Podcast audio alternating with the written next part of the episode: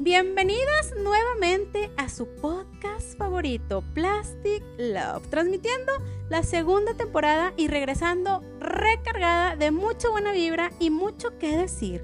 Y como siempre, en cada episodio tengo muy muy buena compañía y hoy me acompaña mi amiguísima abogada licenciada en Derecho, Dani Lozano, que platicaremos del divorcio, lidiar con el divorcio. Gracias Dani por acompañarnos. ¿Cómo estás? Bien, gracias Magda. Eh, gracias a ti por invitarme a tu podcast. No, hombre, gracias a usted por venir y desvelarse conmigo, porque ya está un poco tardecillo. Pero bueno, oigan, pues este tema, solo las que hemos vivido de cerca, sabemos el proceso tan difícil que es. Tal vez ya lo vivió tu mejor amiga, tu hermana, pero nadie va a entenderte mejor hasta que lo hayan vivido o tú pues, lo estés viviendo en carne propia, ¿verdad? A veces muy doloroso, otras ocasiones te sientes como que aliviada, ya depende cada caso. Y creo yo, no sé si vayan ustedes a estar de acuerdo conmigo, pero siento que hay uno también que duele mucho. Cuando vives el divorcio de tus padres, ese es uno de los que duele también. Y los procesos, pues obviamente para superar esto del divorcio son muy distintos. Si viviste el divorcio de tus padres y viste como tu mamá lo fue superando, creces y luego te sucede lo mismo a ti, pues tú vas a tener tus propios procesos, como decimos, cada cabeza es un mundo y aunque sean los mismos sucesos, cada uno lo vamos a procesar diferente, porque a veces mamá tal vez te vaya a decir, ay, cuando yo me divorcié de tu papá, yo hice esto y esto y así lo superé bien rápido, pero pues para empezar, son otra generación, son otra formación y cada una tenemos nuestra forma de procesarlo. Pero como quiera, siempre digo, una buena amiga, un buen hombro, cuando te acompañan en este proceso, pues es, es, bien importante que te puedan escuchar, que te aconsejen y tener un hombro para llorar. ¿Por qué no? Es lo más importante tener amigas cerca y no a las juzgonas. No sé si tú te acuerdas, Dani, antes las generaciones de las tías, cuando estábamos chiquitas, y que tú le decías, oye, sí, mi amiga de papás divorciados. ¿Y qué nos decían? Ay, no te juntes con ella. O te decían, no, es que cuando ella crezca y se case también se va a divorciar porque viene de papás divorciados. ¿Qué ejemplo tan feo tiene? No sé si te, si te tocó escuchar a ti algo así. Sí, Mac, tienes razón. Desafortunadamente en la actualidad la mujer divorciada continúa pues siendo muy estigmatizada por la sociedad, ¿no? cuando la realidad es que todos tenemos derecho a tomar las decisiones que creamos pertinentes, pues para alcanzar nuestra felicidad, independientemente seas hombre o mujer. Exactamente, ¿sabes qué? Fíjate, te ven como la mamá soltera, tu vida está empinada, dicen por ahí, y porque no está conformada como la de todas, ¿verdad? Aquí, por ejemplo, hay algunas vecinas que no me saludan y sí me ven con cara de fuchi, cuando en la actualidad pues hay bastantes papás divorciados y este y a las mujeres nos ven con guacala y al hombre dicen ay pobrecito quién le va a lavar quién le va a cocinar pobrecito se va a mal pasar este porque porque ya nadie lo va a atender. Pero bueno sí tienes toda la razón estamos bien estigmatizadas esto en la sociedad. Ahora para los que nos están escuchando y apenas están iniciando el proceso de divorcio existen dos tipos verdad el de mutuo acuerdo y el forzoso que es que el que independientemente si, si tu pareja no quiere o que te esté amenazando con que no te lo voy a dar, sí se puede, ¿verdad? A ver, explícanos, este, no sé, ¿hay, hay más de dos? A ver, Mac, te explico. Mira, en realidad en Nuevo León existen tres tipos. El divorcio voluntario, el divorcio incausado y el que se conoce como el divorcio administrativo. Te cuento. El divorcio voluntario es aquel divorcio en, que, en el que ambos cónyuges están de acuerdo en romper el vínculo matrimonial. Esto quiere decir que los dos están dispuestos a divorciarse. El divorcio incausado, hablamos que es aquel que comentabas en, en el que pues no es necesario que ambas partes estén de acuerdo, ¿no? Es decir, que con cualquiera de los cónyuges que esté dispuesto a solicitarlo es suficiente. Ok, entonces yo sí puedo ir con mi abogado y decirle, oye, me quiero divorciar y mi marido no. ¿Sí se puede hacer entonces? Así es, efectivamente. Y por último, como comentábamos, tenemos el divorcio administrativo, el cual en este caso procederá cuando ambas partes, de igual forma que en el voluntario, convengan en divorciarse y en este caso cumplan con ciertos requisitos específicos. Ok. O sea, ¿a qué te refieres con ciertos requisitos? ¿Qué diferencia hay con el voluntario al administrativo? Porque me comentas que en ambos casos los dos tenemos que estar como que de acuerdo en divorciarnos. ¿Qué, requisitos tengo que tener para que sea administrativo? Sí, mira, te explico. Entre los requisitos que te comento se encuentran los siguientes. Que los cónyuges sean mayores de edad, que tengan más de un año de casados, que no tengan hijos o hijas, o en este caso teniéndonos, teniéndolos, perdón, estos sean mayores de edad y no sean incapaces. Otro requisito es que no tengan bienes o que si los tuvieran, en este caso ya estén liquidados, si es que se casaron por bienes mancomunados. Es importante mencionar que este divorcio se tramita directamente ante la oficialía del registro civil, en este caso del lugar de su domicilio. A diferencia de los otros dos tipos de divorcio que se presentan en este caso en el juzgado de lo familiar. Entonces, una vez, por ejemplo, que decidimos divorciarnos de manera voluntaria, todo bien padre, ya estamos con esto del papeleo y digamos que está todo entre comillas arreglado. Que tú ya velaste con tu aún marido y dijiste, oye, divorciémonos. Y te dice, sí. Cuando usted creía que no iba a haber más desacuerdos, déjenme les digo que no es así. Sobre todo cuando hay hijos, ya que hay que tomar en cuenta las necesidades de los menores. ¿A qué me refiero? Pues los gastitos de que este los alimentos, la escuela, la casa donde va a vivir, su ropa, este, los, las salidas este, de fin de semana, etc. Y tú no lo ves porque estás casada, ¿verdad? Y no te encargas de eso, pero a la hora de los, del truene, pues hay que ver esos temas. Uno pensaría que porque nosotras las mujeres, la mayoría ya trabajamos, económicamente es más fácil llegar a un acuerdo. Pero ¿Cómo afecta en algunas ocasiones esto? Muchas veces el hombre se va a agarrar de ahí y te va a decir, ah, porque yo todo? Vámonos a mitades, tú también trabajas. Y la verdad, sí, tienen razón. Tienen razón, hombres, por primera vez les, les, doy, la, les doy la razón, sí. Pero todas sabemos que la mayoría de las veces los hombres reciben sueldo mayor que uno como mujer. Y ellos lo saben.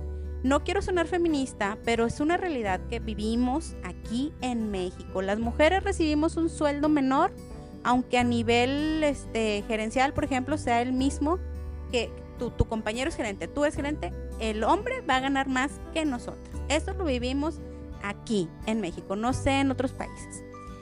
¿Qué se puede hacer en estos casos? A lo que voy es que tú como mujer quieres divorciarte, donde ambos, ambos están de acuerdo y hacerlo voluntario y tu a un marido te dice, tú pones la mitad, aún sabiendo que ganas mucho menos que él, ¿qué, qué, se procede aquí? O sea, sí, sí se puede que, que digan, no, aunque ganes menos, tú pones igual que yo. Bueno, aquí es importante comentarte, este, y antes que nada, y saber que si la cuestión de los alimentos no se acordó de manera voluntaria entre los cónyuges, es decir, que no llegaron a un acuerdo económico respecto a la pensión alimenticia que se proporcionará a los menores, lo recomendable sí sería optar por un divorcio incausado, en el que el juez procederá a disolver el vínculo matrimonial y declarará que la pensión alimenticia, entre otras cosas, se fije y asegure en vía incidental o en un juicio autónomo. Ahora sí, respecto a tu pregunta si la pensión alimenticia que se debe proporcionar a los menores tiene que ser dividida entre los cónyuges en partes iguales, la respuesta es sí, sin embargo, no debemos olvidar que el juez va a fijar una pensión correspondiente atendiendo al principio de proporcionalidad. Esto quiere decir que el juez tomará en cuenta la capacidad económica de cada uno de los cónyuges y las necesidades del menor para fijarla. Ya, o sea, que si yo gano 50 pesos y él gana 500, no voy a aportar la misma cantidad que él, ya que mi capacidad económica es más baja a la de él, pero esto entonces ya no sería un divorcio voluntario, ¿no? Correcto. Ok. Hay algunos otros que saben que no trabajas y aún así quieren que pongas mitades. Ahí que se aplica. Ok, mira, es importante saber que el ex o la ex cónyuge que durante su matrimonio se dedicó, en este caso principalmente a las labores del hogar y al cuidado de los hijos, podrá tener derecho a una pensión compensatoria que en este caso le permita vivir dignamente, ¿verdad? La cual en este caso durará hasta que se encuentre en condiciones de subsistir por sí mismo. Sí, o sea, sí pasa mucho eso de que no trabajan y, ellos como quiera dicen, no, pues a ver cómo le haces, pero es bien importante estar informada y por eso este, siempre consultar con un buen abogado para que nos pueda sacar de todas estas dudas que tenemos. Fíjate que también uno de los miedos de muchas mamás, cuando tú te quedas con la custodia de los niños, se ha escuchado mucho que a los 12 años ahora ellos pueden decidir dónde vivir, si con papá o con mamá. ¿Qué tan cierto es eso? Este, si un día tu hijo dice, mamá, ya no quiero vivir aquí, me quiero ir a casa de papá, sí se puede, porque muchas mamás tenemos ese miedo, yo creo, no sé si muchas te lo han preguntado, este, que pues tienes a los niños, tú estás bien contenta y luego de repente por lo que sea te dicen, ya no quiero estar aquí. Entonces, este, ¿qué pasa? Bueno, eh, primero que nada es importante saber que eh, pues aquí en este caso la madre tendrá eh, el derecho preferente, ¿no? De mantener a su cuidado a los que fuesen en este caso menores de 12 años. A menos que hubiese sido, pues por ahí sentenciada por incurrir en conductas de violencia familiar, ¿verdad? Eh, que estén por ahí contempladas en la ley. Debiendo en todo caso el juez siempre escuchar la opinión en, este, en esta situación de los menores conforme pues a su edad y a su, madurez, ¿no? Resolviendo siempre conforme al interés superior de esto. O sea, sí se toma en cuenta la opinión del menor, pero el juez tiene siempre que resolver conforme al desarrollo integral y bienestar del menor, ¿verdad? También sé de casos que termina muy ameno todo. Bien padre dicen, divorciámonos y firman bien rápido y todos son bien felices. Y me he enterado que hasta conviven hasta con las nuevas parejas. sobre todo mucho en las artisteadas se ve eso. Yo la verdad sí me siento preparada para hacerlo. O sea, me refiero que si yo llegara a tener una pareja que fuera divorciado, no me cerraría esa posibilidad. Siempre con todo el respeto hacia los hijos de, de mi pareja, ¿verdad? Si los hijos no quisieran convivir con la nueva relación, o sea, conmigo, también lo respetaría, claro, o sea, pero si es algo creo que muy complicado, o sea, en lugar de que esa decisión importante se tome por dos personas, pues para llegar a eso tiene que ponerse de acuerdo cuatro, más los hijos, o sea, si tú tienes pareja, tiene que estar de acuerdo la ex, tu ex, el ex, y ya se hace así como que todo un, un teléfono compuesto, pero no lo pintan bien padre los artistas, ¿verdad? Entonces, si está cañón, creo yo, para estar en armonía y en el mismo canal, cuatro personas, imagínate. ¿Tú te sabes de algún caso así, que sí conviven? Sí, fíjate que sí me han tocado casos por ahí, este, pero bueno, yo creo que ya es cuestión de cada pareja, ¿no? Eh, la forma en que van a, pues a, digamos que a, trabajar la situación, ¿no? Sí, fíjate que, que, yo también sí he sabido de casos que, que los veo así cenando las, las cuatro, así como que los papás de los hijos más las nuevas parejas. Y digo, qué bonito. Pero bueno, para no irnos tan allá en esa burbuja que nos pinta Hollywood, yo sí creo necesario que se tenga una fiesta en paz los papás, sobre todo por los hijos, que tienes que dejar atrás tus problemas como adulto y poner un poquito de nuestra parte. Se podría decir tolerancia, si le quieren decir, que se escucha fácil, ya sé, pero sí se puede, oigan, y hablo de cuando terminan por mutuo acuerdo, ¿verdad? Cuando, cuando terminan en buena onda, entre comillas, porque sé que hay de casos donde hay golpes o sustancias tóxicas y pues ahí no, ya es por salud propia y la de tus hijos alejarse de esa persona, sea hombre o sea mujer. Pero cuando fue un divorcio donde ambos aceptan, pues hay que poner un poquito de, pues de nuestra parte, aunque nos caigan gordos, ¿verdad? Porque pues nada más es un ratito.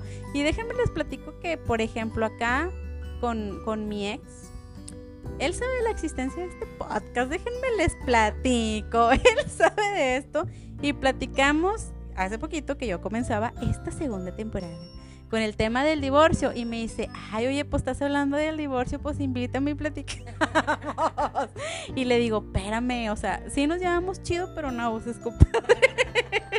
no abuse. Entonces, fíjate, yo he leído muchos artículos o tipos de esos que dan consejos de amor, que dicen, estos son los 10 hábitos de pareja que te conducen al divorcio. Quizás te avientan un montón de ideas que para mí son como muy genéricas. Porque, por ejemplo, una de las que mencionan mucho es el estrés del día a día. El estrés del día a día te va a llevar al divorcio. O sea, espérame, chavosa. Pues entonces todos estarían divorciados. O sea, porque todos estamos estresados, todos vivimos estresados. Entonces imagínate a alguien muy vulnerable o fácil de, de, convencer o decir, ah, pues entonces ya me voy a divorciar porque aquí mi amigo de la revista, de la revista bien antigua. Me salió la edad. aquí, aquí mi amigo de este link de internet dice que me tengo que divorciar o porque tengan mamitis. Oiga, no. Deja tú, o sea, te, te, dejas influenciar por estos pseudo consejos cuando pues hay mucho más detrás de un matrimonio. Creo que a lo mejor cuando tú crees que ya no da para más, siempre lo digo en muchos episodios, lo he dicho, la terapia es súper, súper necesaria para que te ayude alguien ajeno a tu círculo a despejar la mente. Porque sí, una amiga te puede ayudar o te va a decir, sí, qué bueno que te divorciaste. Pero ¿y luego? ¿Qué sigue? ¿Qué sigue después de que ya firmé? Pues viene otro panorama, un panorama nuevo para nosotras o para los hombres. Porque pues vienes de una relación donde bien que mal tenías el medio apoyo o, apoyo completo, como tú quieras verlo y pues ahora te los vas a arreglar sola o solo. Y quiero decir solos en un momento del día cotidiano, que en tu casa estás X, te, te van a decir, oye, no, pero tú no estás solo, me tienes a mí, tus hermanos, ¿no? Tus amigas, tus papás. Pues sí, pero existen momentos que vas a estar sola y hay que aceptarlo y te las vas a tener que arreglar. Nadie nos habla de ese panorama y hay que decirlo tenemos que seguir adelante, no pasa nada. Y un ejemplo a lo que me refiero de estar sola en momentos cotidianos es, ahí les va.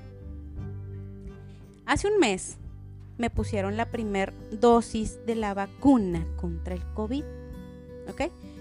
Al día siguiente me fue súper, súper, súper mal, como todos los cuarentones que me han de estar escuchando, sé que también les fue mal con la vacuna. Entonces, pues tenía todos los síntomas, tenía dolor de cabeza, tenía cuerpo cortado, temperatura, náusea, mareos y mi hijo estaba conmigo. Mis papás me ayudaron, me ayudaron con el tema de la comida, venían, la dejaban y se iban para que yo no cocinara. Y se los agradezco mucho. Pero había momentos que mi hijo pues necesitaba algo, oye que no alcanzó esto, pues órale, levántate y atiéndelo. O tú levántate una necesidad para ir al baño X. Son cosas que tenemos que afrontar y si se puede, oigan, y créanme, estamos dentro de lo que cabe jóvenes para poder hacerlo. Porque imagínate cuando estemos viejitos, pues nadie nos asegura que nuestro marido va a llegar a la misma edad que nosotras o, tu, o tu, esposa. Entonces, prácticamente es lo mismo. Podemos enviudar, no sabemos a qué edad y ándale, pues tenemos que aprender a arreglárnoslo solos. No tenemos pareja para toda la vida, ya sea por decisión o porque la naturaleza de la vida así lo decidió. y si tú sola o solo dices, oye, no, yo no estoy mentalmente preparado para esta nueva etapa del divorcio, vayan a terapia. Verán cómo les hace un panorama más amigable, ¿verdad que sí? O sea, tú como quiera como abogada que resuelves este términos como administrativos y legales y todo eso, pues también es como recomendable, o sea, como que ya arreglaste el tema sociedad, pues voy a arreglarte tema mental, ¿no? ¿Tú qué opinas de eso?